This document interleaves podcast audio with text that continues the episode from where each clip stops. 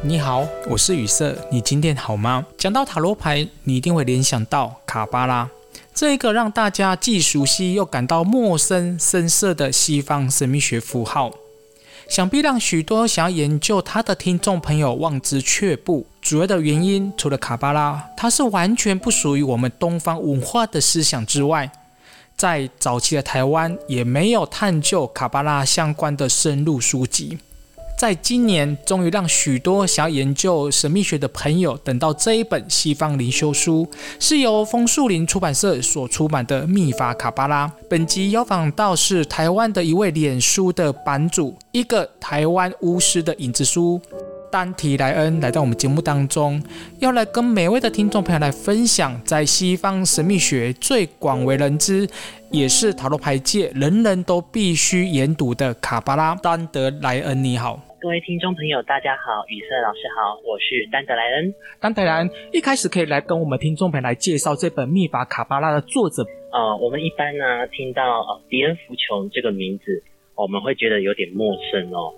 当我们啊、呃、深入探索那个黄金黎明的魔法传承，我们会发现迪恩福琼对于当代的魔法学研究贡献良多。嗯，他的著作《密法卡巴拉》在当时被赞美为是啊西方传统神秘学的经典。他更被誉为是二十世纪最有影响力的仪式魔法师跟神秘学家。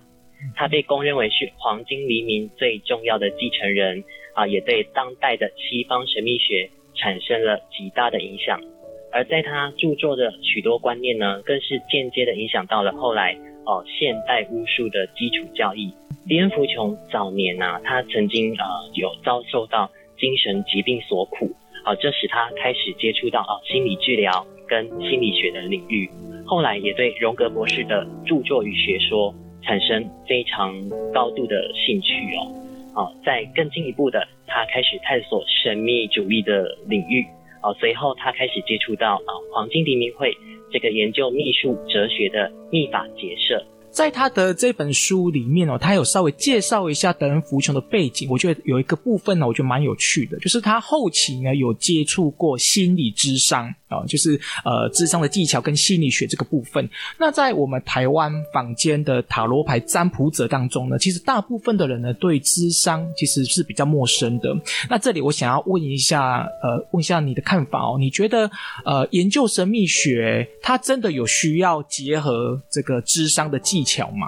呃，我们我们以前呢、啊，在接触神秘学相关的呃一些象征或者是一些语言的时候，我们因为呃不了解它到底指述的是哪部分的事情，指述的是哪层面的内涵，嗯、我们很容易把它看作是一种现实，把它看作是一种呃偶像崇拜，哦、呃，把它看作是一种表面的一种含义哦。嗯、但事实上，很多事情都要。哦，往我们的内心自己去挖掘，嗯、我们会发现，原来这些哦神秘学主义的象征或者是仪式工作，它其实最大的目的是在探索我们内心啊所拥有的那些啊。深层的力量所拥有的那些深层的内涵、嗯、啊，让我们更进一步的可以整合自己的内心，嗯、让自己更加的成长。这样，我们在学习塔罗牌的时候，有一张牌叫做金币石。我们在读金币石的时候呢，就是老师都会告诉我们说，啊，那个金币石它的位置其实呢就是卡巴拉的位置哦。那在这边呢，想要问一下哦，就是到底什么叫卡巴拉？那么卡巴拉用一个比较通俗的解释是，它到底是什么呢？哦，卡巴拉这脉传承啊，最初其实是源自于犹太宗教，嗯哼，它有着非常源远流长的历史哦，啊，在其中呢，也经历过呃非常多次的呃改变啊，嗯，跟会诊，而密法卡巴拉，它就是着重在十九世纪末所成立的黄金黎明会，嗯，这个黄金黎明会所会诊与发展的神秘学卡巴拉传承，嗯，啊，所以才叫做密法卡巴拉。正是因为这个传承，它并非是纯然的犹太教卡巴拉，而是在中世纪以来与各种啊、呃、神秘哲学思想在互相融汇与影响之下，哦、呃、所形成的一脉西方精神传承与实践方式，哦、呃，它是西方神秘学的一部分，哦、呃，故此称之为密法卡巴拉。哦、呃，用比较简单的说法来说明，密法卡巴拉具体来说就是一门透过冥想或仪式的实修工作，来触发个人宗教心灵经验的修行系统。呃，卡巴拉，你认为它是人所写出来的，还是说它是由神他赋予的某一种的讯息，然后让人们来解读神的世界跟人的灵性世界呢？在卡巴拉之中有一个观念哦，嗯、他认为卡巴拉这样的神圣图表、神圣象征呢，嗯、呃，是由大天使梅塔特隆所亲传下来的。嗯、但是他亲传的方式呢，是透过呃种种的传承啊，种种的启示啊、呃，然后慢慢的引导人的心智啊、呃，去体会。这个世界背后所隐藏的一些啊力量流动、力量结构以及神性的意志在哦，所以我会觉得说啊，它其实啊存在于啊我们的内心之中的啊，例如说啊，在卡巴拉之中有所谓的神圣守护天使，也是啊。各种呃各种呃宗派之中有提到的高我啊，嗯、或者是啊、呃、一些一些比较比较呃偏向于自身内在的神性之类的概念哦，嗯、我们透过这样的呃是呃内在的神性去领悟到那些啊、呃、自上天而来的启示，以及自上天而来的启蒙啊、呃，让我们啊、呃、可以点亮自身的身心，然后去体会这天地之间的奥妙。这样，嗯，像卡巴拉跟塔罗牌哦，我们呃台湾人在学。习的过程当中会遇到一个挫折，就是因为它使用很多西方神秘学的符号跟名词。那这本书其实我在阅读时候呢，也有这样的感觉，就是这里面有太多西方色彩的文字跟专业名词。那你在呃阅读这本书的时候呢，你会希望我们读者用什么样的方式比较容易的轻松跨越我刚才所说的那种呃语言符号的障碍呢？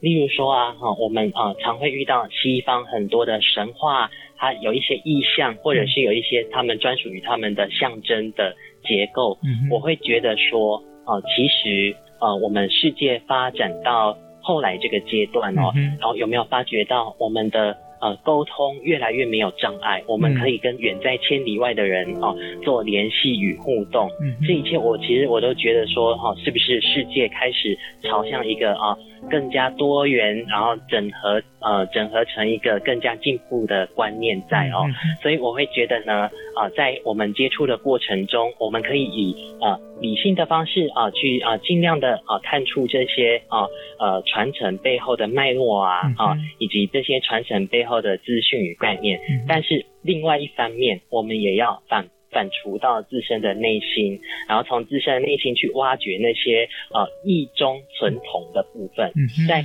呃，当然我们呃经历了时代的改变，经历了很多啊、呃，例如说地区的区域的文化性的差异之类的哦，嗯、我们差别的很多哦、呃，有距离的也很多，但是不变的也一样更多，嗯、所以去寻找到不变的这一点。就是我们的根基，然后从这一点根基里面，我们可以更清楚的去理解到他想要对我们所传达的是什么样的意思。我们在学习塔罗牌或者是在学习这个神秘学的时候呢，总是会希望说，因为在学习的过程当中哦，看是不是可以更接近我们的灵性，然后进而能够开发我们所谓的通灵能力哈，或者是可以跟神界来做一个沟通啊。那我们在学习卡巴拉或者是在阅读这本书时，候呢，有没有也有这样的一个机会，可以开启我们灵性，然后进而跟这个神界、跟灵界进一步的有连结呢？你觉得有可能吗？有的，我觉得有可能。嗯、其实，在卡巴拉的观念之中，有提到三个啊、呃、超越现世的呃存在状态哦，嗯、就是无。无量跟无量光，嗯哼，啊，最接近我们的层级是无量光，嗯、哼然后往上更往上的层级的话，就是呃我们更难去探触到的层面哦。而、啊、我们先从能够接近的层级先聊起。无量光它又有一个另外一个说法，它是超越一切设想的光明，嗯、也就是说它并不只是是单纯的光，它比较像是。呃，一种心智上的启明，一种心灵上的点亮，嗯，它像是一种我们把自身的内心、自身的意识点亮的那股最初的啊、呃、神性的火花，嗯哼。啊，所以让当我们接触到这样的心之光，我不晓得哦，可能哈、哦，大家多多少少都会有一些概念在，嗯、都会有一些这种相同的感觉在哦，就是我们有些时候会觉得啊、呃，自身有一种被点亮的感觉，嗯、有一种生命力哦。朝向自身充盈而来，然后让自身啊比较轻快愉悦然后比较平静和谐的那种状态，感觉好像自身的意识被点亮，自身的眼界被开展的那种过程哦。其实那样的过程呢，在卡巴拉之中就叫做启示之光。它其实是啊，带给我们心智上的启明与启示哦。啊在卡巴拉之中呢，其实就是慢慢的一阶一阶往上爬，让我们啊能够越发的更加接近那样的启示之光，让我们呢可以在这样的启示之光之中啊哈呃找寻到自身真正的道途。圆满自身真正的责任，这样子。在一开场的时候呢，我提到说有许多人在学习塔罗牌的时候呢，会听过卡巴拉。那真的有需要一定要学习塔罗牌才能够来学习卡巴拉吗？还是说，其实我也不需要来学塔罗牌，也可以来阅读这本书呢？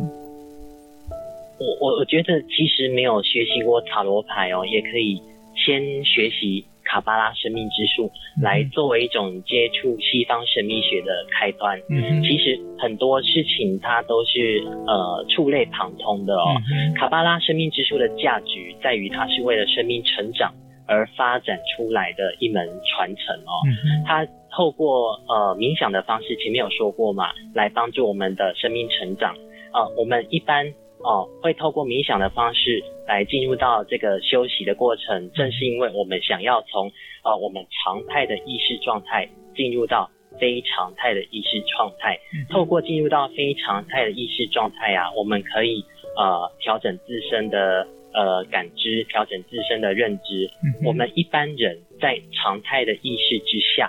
我们为了交流。或者是工作的快速效率，嗯，我们会大幅度的筛减掉生活中所能够意识到的深远寓意，嗯，哦，只留下文字啊语言最表面的肤浅意义哦，嗯。我们快速的得出是非、对错、善恶跟好恶的定义与答案，嗯，但是生命本身是如此深邃的现象哦，嗯，我们快速得出来的答案太过草率，嗯，这样的认知。太过表浅，嗯嗯，我我们习惯依循着某种认知方式，啊，具有特定的倾向，啊，也因此我们的身心也会具有特定的盲区以及偏差，嗯，而在身心感到沉重、沾染以及啊呼吸紊乱啊、精神萎靡的状态下，更会导致我们的意识认知越发的极端，嗯，啊，也因此这样的浅薄意识，随着时间的移动。以及人生命情境的推移啊，它会慢慢的面临到它的瓶颈。隐约的我们会发现有些现象啊，是我们自身没有意识到的。人如果没有适适时的松动呃自身的意识状态，那将便会陷入僵固而无法啊应对活灵的生命现象哦，而导致无所适从，充满迷惘与不安，又或者是以逃避或者是依赖的方式。啊，来面对生命的考验。嗯，而松动意识、恢复平衡的其中一种方式就是冥想。嗯，我们习惯的意识认知是已然经过割裂跟区分的筛滤、渲染，导致我们所使用的符号、文字跟语言都显得苍白无力。嗯，在描述物质啊跟现实的时候，这样的语言或许是一个很有效的工具哦。但是在呃涉及更加深邃。融汇以及整体的层面时，我们的意识却没有办法去触及到自身的认知之外的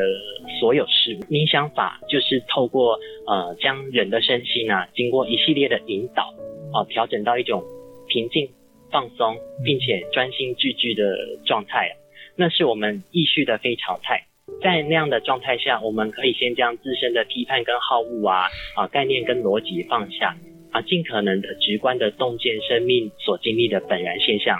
经过长期一些稳定的冥想训练，我们会有效的持续调整校准我们自身意识认知的动态平衡，啊，让我们能够平和的面对生命的流变跟推移哦。简单来讲就是这样啊。但是我们呃后来我们再讲讲过来那个塔罗牌的部分呢啊，我们呃如果我们对于卡巴拉生命之树哦。这各部分的结构跟寓意有了全面性的领悟，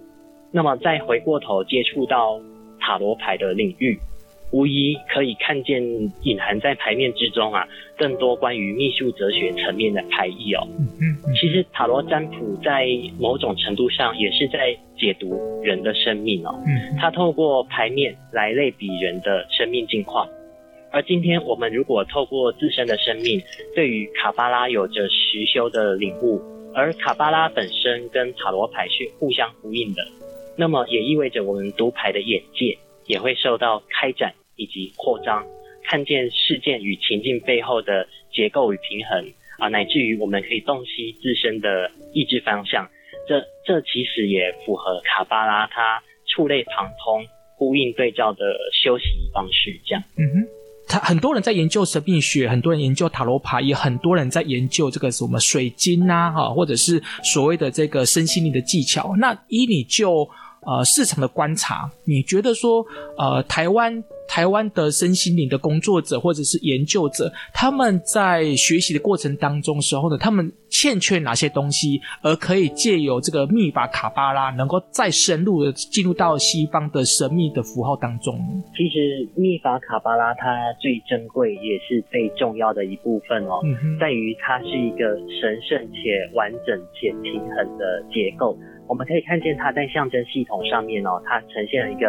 呃映射平衡以及类比的方式哦，嗯，所以我们可以透过呃象征的对应啊，啊、呃，将许许多多关于世间万象的部分都对应到这个结构的平衡之中哦，啊、呃，所以在其实，在我们的呃魔法的修习的过程之中呢，有一句格言是很重要的哦，嗯，也就是平衡乃伟大工作之根基。哦，我们要操作任何工作，最重要的就是达到平衡，达到连结。哦，如果失去了平衡啊，朝向极端，那其实会导致工作的失误哦。而且在呃密法卡巴拉里面也有提到过一句哦，就是他呃迪恩福琼认为啊，我们呃许多呃冥想修习呢，其实要基于对于神圣的一些先先基于神圣的一些认知哦。所以我们如果基于这个神圣的平衡与结构有所认知，我们所发展出来的一些修持啊，也会是符合这个神圣的结构，符合这个世界的定律以及平衡哦。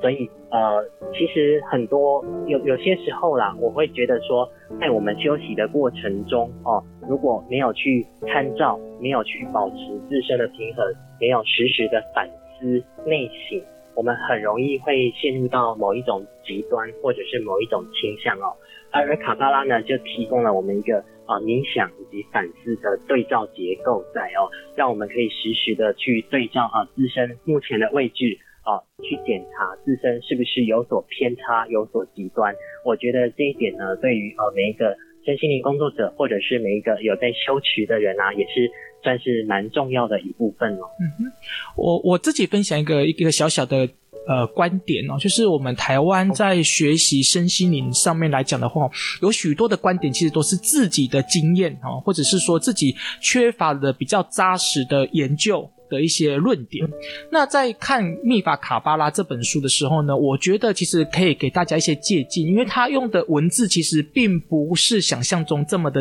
难。好，那你在阅读时候呢，它刚好可以来对应你自己现在此时此刻的一些生命的历程跟心理的一些境界，然后你可以借这本书呢来反照自己的生命故事，然后会让你更扎实的了解你此时此刻的你的心灵的历程啊，或者是你对这种生神秘的研究到底到达什么一个程度？刚好可以就这本书来当个借鉴哦。